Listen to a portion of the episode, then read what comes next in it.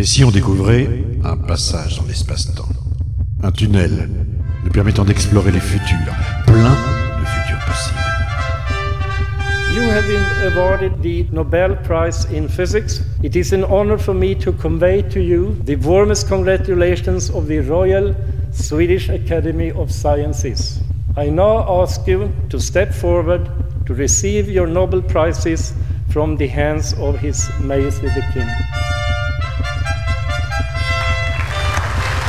Destination remise des prix Nobel de physique année 2050. Bonsoir et bienvenue dans cette émission spéciale consacrée à la remise des prix Nobel physique 2050 en compagnie de nos invités physiciens qui vont nous aider à décoder euh, l'annonce réalisée aujourd'hui par euh, euh, le prix Nobel de physique donc en Suède avec cette remise que nous avons pu suivre en direct. Ursula Bassler, bonjour. Bonsoir. Vous êtes physicienne au CNRS et au commissariat à l'énergie atomique. Bonsoir.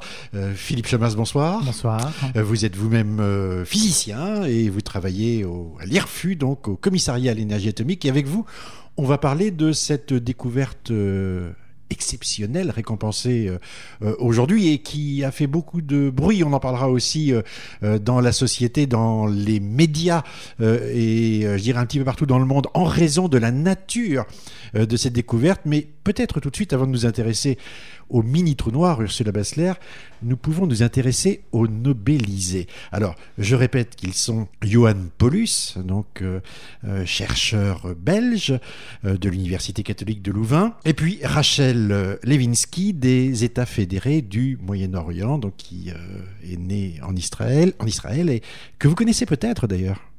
Oui, je l'ai rencontrée à plusieurs reprises et, effectivement, c'est une physicienne qui a une envergure exceptionnelle, euh, aussi bien euh, dans les contacts qu'elle a euh, dans la communauté que par ses prestations intellectuelles, si je peux le dire ainsi. Elle est née en Israël, elle travaille au Caire Tout à fait, c'est ce qui est plus tellement exceptionnel aujourd'hui et ce qui montre vraiment comment la fédération qui existe maintenant depuis mm. une quinzaine d'années a vraiment permis un nouveau essor de la science dans cette région du monde.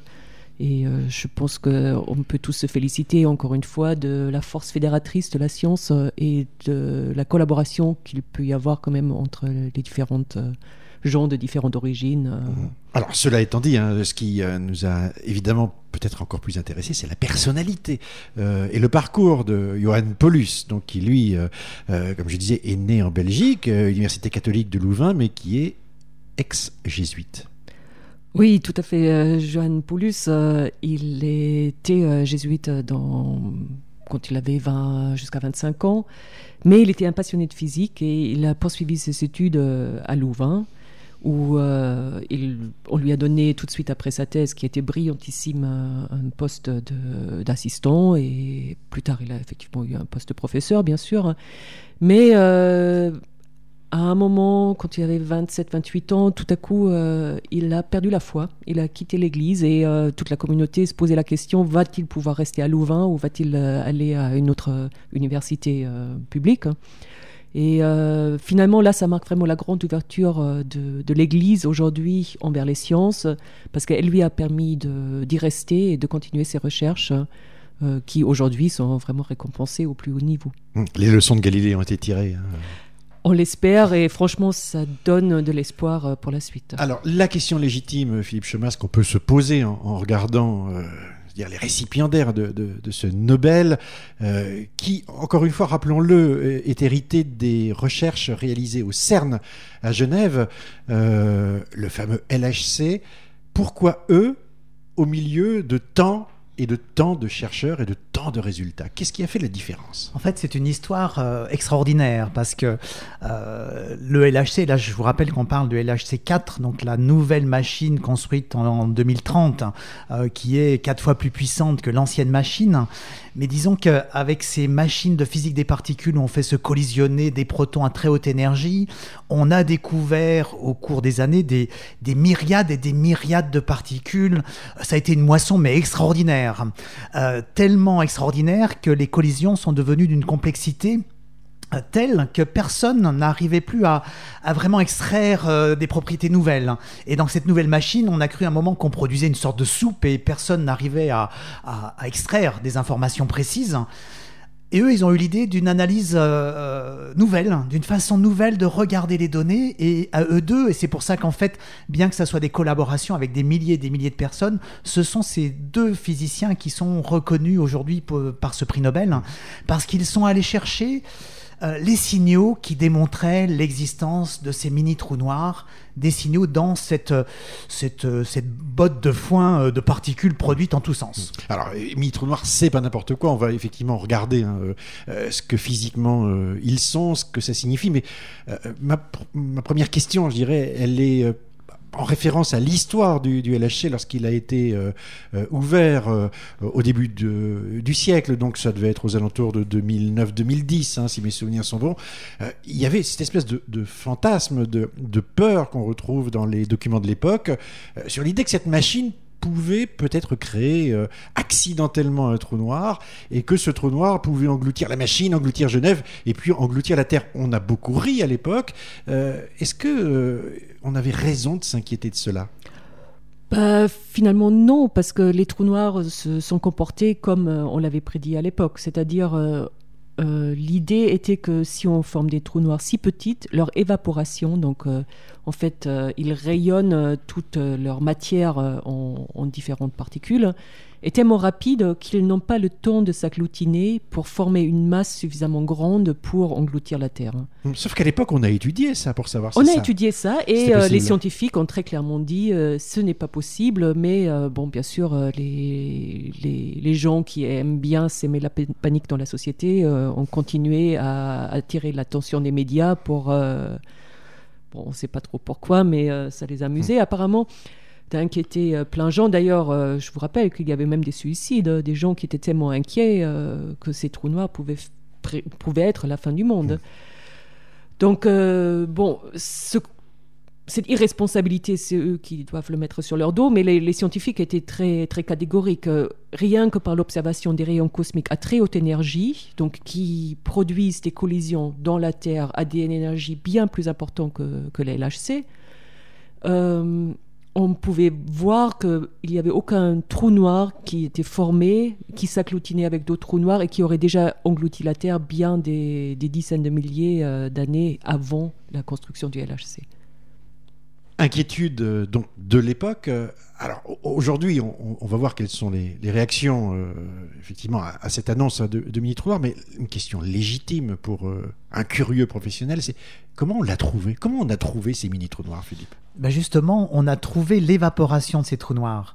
Euh, Ursula a justement rappelé que euh, dans cette euh, discussion sur les mini-trous noirs, les physiciens disaient mais la théorie qui prédit l'existence des mini-trous noirs, qui est une hypothèse des trous noirs produits au LHC, il fallait des hypothèses, nous y reviendrons, il faut des hypothèses sur la géométrie même de l'univers. Donc ces mini-trous noirs vont remettre en cause et remettre en cause aujourd'hui la géométrie, notre compréhension de la géométrie de l'univers. Mais ces mêmes théories qui donc permettaient de prédire l'existence euh, la, possible production au LHC ou dans des machines plus énergétiques de mini-trous noirs, en même temps prédisait que ces trous noirs devaient s'évaporer. C'est-à-dire que toute l'énergie concentrée dans ce mini-trou noir devrait sortir à une vitesse extraordinaire et donc disparaître aussi rapidement qu'ils ont été produits. Mmh. Donc à l'époque, les scientifiques donnaient cet argumentaire en disant mais la théorie qui dit qu'ils peuvent exister, elle démontre en même temps qu'ils doivent disparaître très rapidement et donc ne peuvent pas être dangereux. Euh, mais effectivement, on est en train de parler d'un trou noir, de quelque chose qui, une sorte de singularité, un point qui peut absorber de la matière. C'est quelque chose qui, dans le fantasme euh, collectif, euh, a une résonance. On le sent bien. Alors, deux questions légitimes. Hein. la première, c'est comment produit-on des mini-trous noirs dans un accélérateur de particules. Un accélérateur de particules, j'ai toujours compris que c'était un énorme marteau euh, qui tapait sur la matière, qui l'a cassé pour voir ce qu'il y a à l'intérieur. Qu'est-ce qui a changé pour que euh, finalement en 2030 on découvre, euh, en accélérant encore plus que d'habitude, finalement ces, ces, ces mini-trous noirs? Alors, ce qui a changé, c'est qu'on vient euh, de démarrer, on a démarré une nouvelle machine qui est beaucoup plus énergétique et qui, va, qui nous a permis de créer ces mini trous noirs. Et pour créer ces mini trous noirs, en fait, qu'est-ce qu'on a fait dans ces... On le comprend aujourd'hui, hein, parce qu'à l'époque, euh, on ne le comprenait pas, mais on vient de comprendre avec leur découverte que ces collisions de, de, protons à très haute énergie permettaient de concentrer dans des régions d'espace très petites beaucoup d'énergie. Et cette concentration d'énergie crée le même phénomène que le trou noir qu'on connaît bien aux échelles astronomiques. Hein. En fait, il faut peut-être qu'on recommence euh, toute l'histoire en partant des trous noirs, ceux qui sont bien connus. Éclairez-nous, qu'est-ce que c'est qu'un trou noir euh, d'abord dans le ciel? Dans le ciel, donc les trous noirs sont aujourd'hui bien connus parce qu'ils ont pu être observés en abondance et on observe en particulier la matière qui tombe dans ces trous noirs et qui, en tombant dans ces trous noirs, émet des rayonnements très importants. Donc on a pu observer dans l'univers, au centre des galaxies, euh, dans des étoiles qui ont implosé et qui donc ont, eu un cœur, qui s'est concentré par effondrement gravitationnel et qui a fini par concentrer toute la masse de, d'une étoile, mais 8 à 10 fois plus grosse que le Soleil, qui a concentré concentrer toute cette masse en euh, une dimension si petite qu'en fait la matière est tellement concentrée que l'univers se trouve déformé et en fait, les rayonnements qui voudraient partir de ce, de, ce, de ce point ou de cette zone où on a concentré la matière, ces rayonnements essayent de s'échapper de, ce, de, cette, euh, de cet astre très compact et en fait ne peuvent pas s'échapper. Ils sont réattirés vers l'astre par la masse. Mmh. Et en fait, cette singularité, euh, puisque c'est un point dont rien ne peut sortir a priori, euh, pas de lumière ne peut sortir, hein. euh, donc c'est pour ça qu'on l'appelait trou noir, puisque la lumière ne peut plus sortir de cet astre. Euh, cet astre provient de la concentration, et dans l'espace qu'on a vu, c'est la concentration de masse énorme, de masse de plusieurs soleils, de plusieurs centaines ou de milliers de soleils. Donc on connaît bien les trous noirs, je dirais les grands trous noirs, et quand je vais dire grands, c'est parce qu'en fait ils concentrent beaucoup de masse.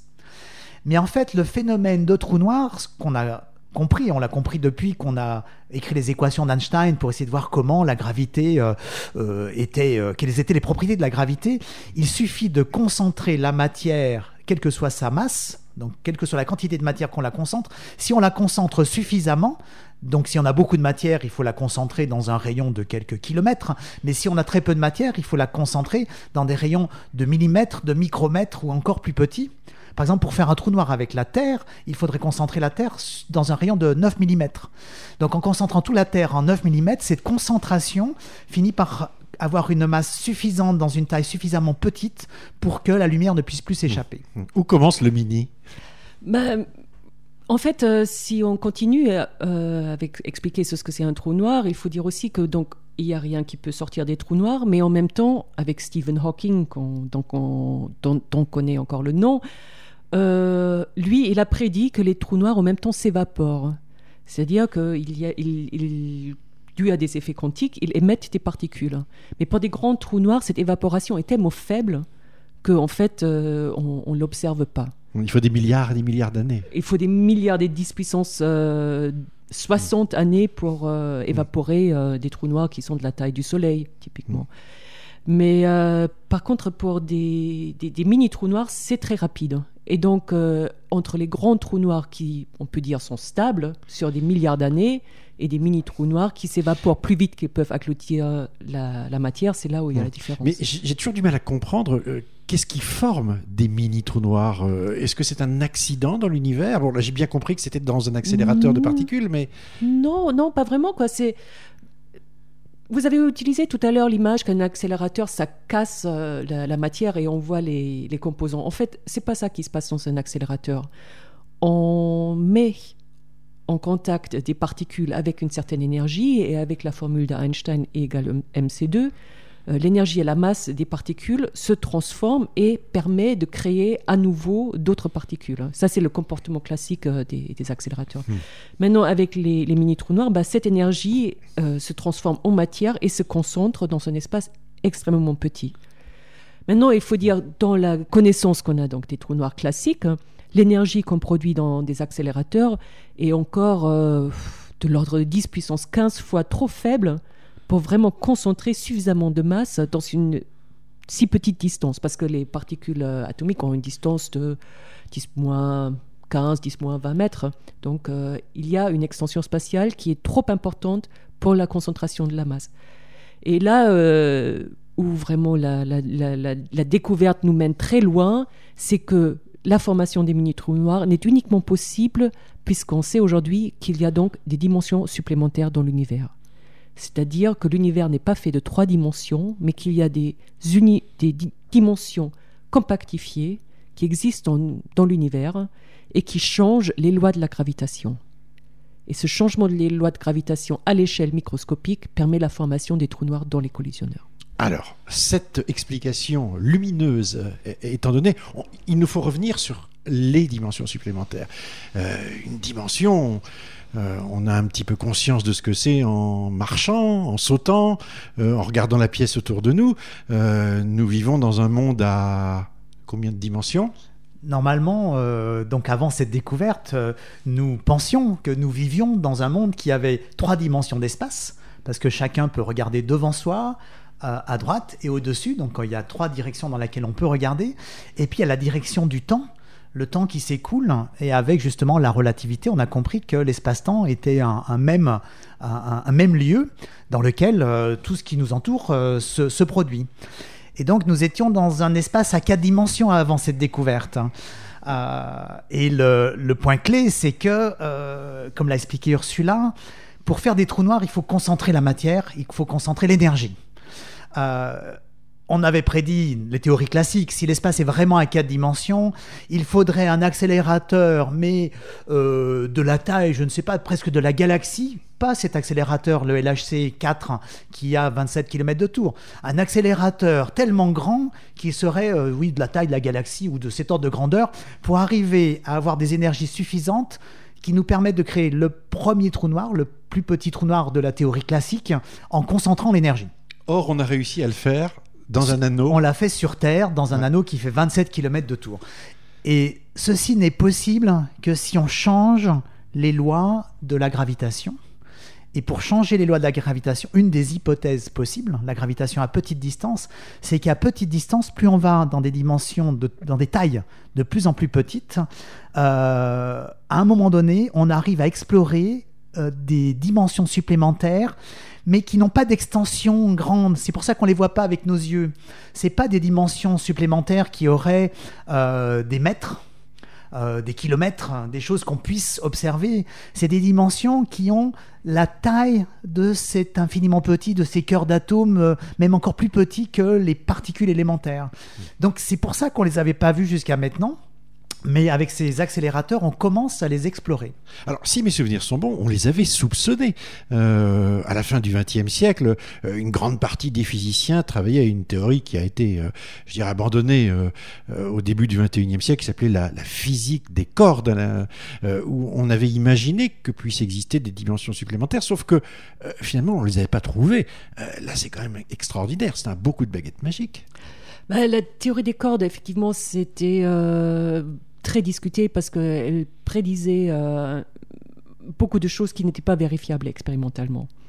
Et euh, lorsque le LHC, la première version du LHC à, basse énergie, a produit ces résultats et a produit une telle foison de particules, ça ne collait pas vraiment euh, avec vraiment les modèles qui sont sortis de la théorie des cordes, ni avec les modèles de supersymétrie, ni avec euh, d'autres modèles de phénoménologie qui étaient inventés à ce moment-là. On parlait de supercouleurs, des technocouleurs, de toute une, flopée vraiment d'idées comment expliquer ces résultats-là.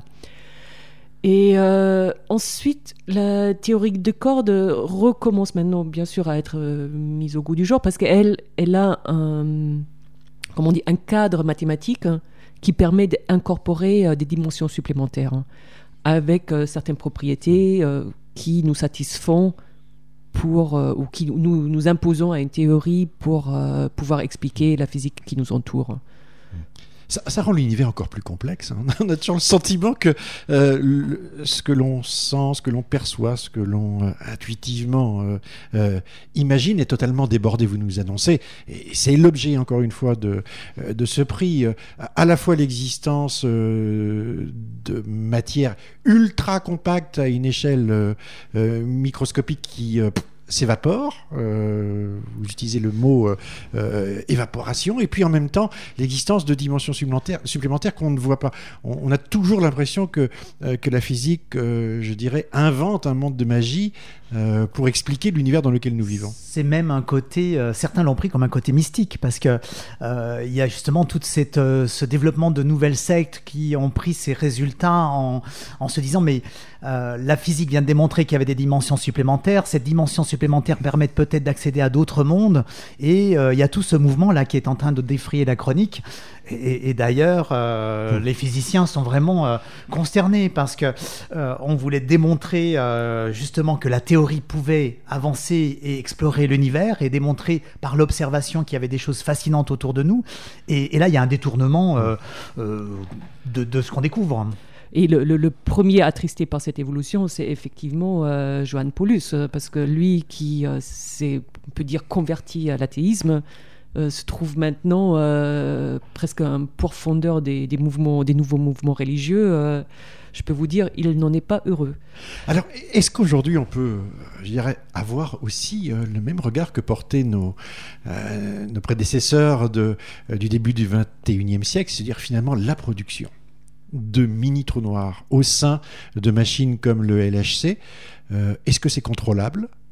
Vous parlez effectivement d'évaporation, vous dites qu'il n'y a pas de risque, mais est-ce que c'est contrôlable? Qu'est-ce que l'on va faire? Avec cette découverte Euh, Que va-t-il se passer? Est-ce qu'on va étudier ces dimensions supplémentaires pour les pénétrer? Est-ce qu'on va étudier euh, les trous noirs en en produisant en grande quantité? Si oui, euh, est-ce qu'on peut les stocker? Enfin, je veux dire, l'univers qui s'ouvre, les possibles qui s'ouvrent sont vraiment très importants. Qu'est-ce qui va se passer aujourd'hui? En fait, c'est certainement une révolution. Il y a, tellement d'aspects, tellement de nouveaux champs qui sont ouverts par cette découverte qu'on aura du mal à, à couvrir l'ensemble. Mais euh, moi, ce qui me fascine le plus, c'est qu'on est en train de tester la gravité à toute petite dimension. Et donc, avant les dimensions supplémentaires, qui sont quelque chose d'extraordinaire, mais déjà, on est en train de regarder ces théories qui est l'attraction universelle, qui fait que les masses se concentrent, que les énergies se concentrent. On est en train de les regarder dans des tailles qui sont des milliardièmes de milliardièmes de centimètres. Et on sait depuis depuis, qu'on a compris d'un côté l'infiniment grand avec la gravité et d'un autre côté l'infiniment petit avec toutes ces théories quantiques, que la physique a un problème entre l'infiniment grand, la gravité, et l'infiniment petit, la mécanique quantique. Euh, les choses ne sont pas cohérentes. Vous avez parlé des supercordes, c'était justement une, une idée pour essayer de, concilier ces deux mondes, l'infiniment grand et l'infiniment petit. Ces mini trous noirs sont formés d'un côté parce que euh, la, gravité, donc ce qui régit l'infiniment grand, est en train de concentrer, permet de concentrer la matière. Et d'un autre côté, ils évaporent parce que la mécanique quantique est en train de la faire évaporer. Cette étude nous ouvre peut-être la compréhension, euh, le fait qu'on va pouvoir réconcilier peut-être l'infiniment grand et l'infiniment petit. C'est peut-être la première chose. Alors bien sûr, il y a des dimensions supplémentaires, mais je dirais que cette, euh, cette vision du monde unifié, infiniment grand, infiniment petit, est essentielle. Il y a, il y a encore un autre aspect là-dedans. Donc, euh, bon, la production des trous noirs, on sait maintenant que c'est possible grâce aux dimensions supplémentaires parce que chaque dimension supplémentaire euh, augmente euh, en quelque sorte la, gravitation. C'est-à-dire à trois dimensions, vous avez une gravitation qui varie en rayon, un sur le rayon au carré. À quatre dimensions, un sur le rayon au cube, etc. Et euh, avec les mesures de précision qu'on a fait au LHC4 sur les trous noirs, en fait, on arrive à un résultat assez époustouflant, c'est un facteur 7,5. Donc, ça laisse encore quelques questions ouvertes sur les, dimensions supplémentaires qui ne sont pas donc un nombre entier. Donc ça, c'est le, premier mystère qu'il reste encore à rechercher. Moi, ce qui me, ce qui me travaille encore plus, c'est en fait, la recherche en physique des particules, jusqu'à présent, essayait de déterminer les constituants de la matière les plus élémentaires possibles. Et euh, avec la production des trous noirs, en fait, on sait maintenant qu'on a atteint la limite de l'infiniment petit. On peut aller à plus en plus haute euh, énergie, mais on va pas trouver des particules plus petites, on va juste produire des trous noirs de plus en plus grands. Et euh, ça, c'est vraiment un changement euh, bouleversant. C'est vraiment une question, à, une réponse à une question fondamentale de l'humanité qui cherchait quand même depuis, depuis les Grecs, hein, qu'est-ce qu'est l'élément le, le, plus petit possible? On, a tout sur la table. Tout est, tout est démonté, tout est disponible, tout est visible. Euh, aujourd'hui, on a tout le, je dirais, le mécano euh, de l'univers qui est disponible. La question, c'est euh, d'essayer de voir comment, comment tout ça s'est organisé, s'est constitué. C'est ça que vous, que vous me dites. On connaît maintenant les briques élémentaires qu'on connaît aujourd'hui sont les briques élémentaires. Ce qui nous reste maintenant à explorer, c'est la géométrie des dimensions supplémentaires. Et ça, c'est le nouveau défi avec euh, un nouveau accélérateur qu'on va certainement construire euh, dans les 10 à 15 ans à venir. Mais avant de vous laisser la parole, pourquoi faut-il passer par la case trou noir? Ah mais c'est euh, la case trou noir, on y est passé par hasard. C'est le trou noir qui nous ouvre ces nouvelles perspectives. C'est parce qu'on a découvert des trous noirs qu'ils impliquent d'un côté qu'il y ait des nouvelles dimensions, d'un autre côté, ils impliquent aussi qu'en essayant de monter en énergie, finalement, on ne fait que créer des trous noirs, donc on ne crée plus de nouvelles particules. Et donc l'univers ne peut pas avoir de nouvelles particules, puisque dès qu'on concentrera suffisamment d'énergie dans une particule élémentaire, si on essayait de créer des particules élémentaires nouvelles, elle deviendrait elle-même un trou noir. Donc en fait, ce sont les trous noirs maintenant qui, poursuivent euh, la, famille des particules, c'est les trous noirs qui les poursuivent. Mais les trous noirs explorent ces dimensions supplémentaires. Et moi, j'aime bien la métaphore proposée par Rachel, la métaphore du, trait de crayon. Un, jour, euh, euh, quelqu'un a, tracé un, au crayon de papier un trait sur une feuille de papier. Et longtemps, on a cru que c'était qu'un trait. Puis un jour, on a eu des microscopes, on a commencé par regarder ce trait de plus près. On a avancé, avancé dans, notre, dans, notre, dans le grossissement, et on a commencé à voir les atomes, et on a vu que ce trait de crayon, c'était pas juste un trait sur une feuille à deux dimensions, c'était quelque chose en trois dimensions avec des atomes rangés qui ont glissé les uns sur les autres et on a compris la structure du graphite. Donc en fait, on est en train de, faire la, même démarche que euh, euh, quand on, a regardé ce trait de crayon et qu'on pensait que c'était quelque chose à deux dimensions, très plat, et qu'on s'est dit qu'en fait c'est tout un univers, c'est quelque chose, en regardant de près, c'est des montagnes, des vallées, et donc il y a tout un univers qui s'ouvre à nous. Et je crois que cette, euh, image du trait de crayon, c'est un nouveau trait de crayon pour la physique. Tout à fait, et il faut dire aussi que avec les trous noirs, lorsque on les observe euh, dans les accélérateurs, ils ont une signature extrêmement particulière, c'est-à-dire ils émettent tout genre de particules de manière isotrope, donc de, manière uniforme dans tout l'espace. Maintenant, les théories prédisent que lorsque on augmente la taille des trous noirs et on trouve, on franchit la taille d'une dimension supplémentaire, le trou noir va s'évaporer en partie dans cette dimension-là et on va perdre cette frange de sa désintégration dans les détecteurs. Ça veut dire que les trous noirs vont vraiment nous permettre maintenant de explorer les dimensions supplémentaires et euh, de caractériser leur euh, taille. C'est de nouveaux microscopes pour ces dimensions supplémentaires. Mais vous avouerez que c'est quand même un sacré clin d'œil de l'histoire d'imaginer que les trous noirs, qui étaient ces objets, euh, je dirais, obscurs par essence, euh, inconnus, euh, le point d'interrogation de la physique, deviennent aujourd'hui les nouveaux vecteurs, les nouveaux systèmes qui permettent d'aller encore plus loin dans la connaissance de l'univers. C'est une nouvelle fenêtre sur l'univers, oui. Hmm. Alors on peut comprendre, hein, les réactions qu'on a enregistrées toute la journée de vous parler, hein, euh, réaction sectaire en disant mais euh, si on a ouvert les, les portes d'une nouvelle dimension, alors allons-y, allons voir euh, ce qu'il y a derrière. C'est une nouvelle fenêtre, c'est un, autre espace. Qu'est-ce que vous répondez aujourd'hui à cette idée que finalement, si on a trouvé une dimension supplémentaire, admettons qu'elle soit ce que vous décrivez microscopique, il n'en existe pas d'autres qui ouvrent vers d'autres mondes et qui laissent supposer que nous ne sommes peut-être pas dans un monde, dans un monde clos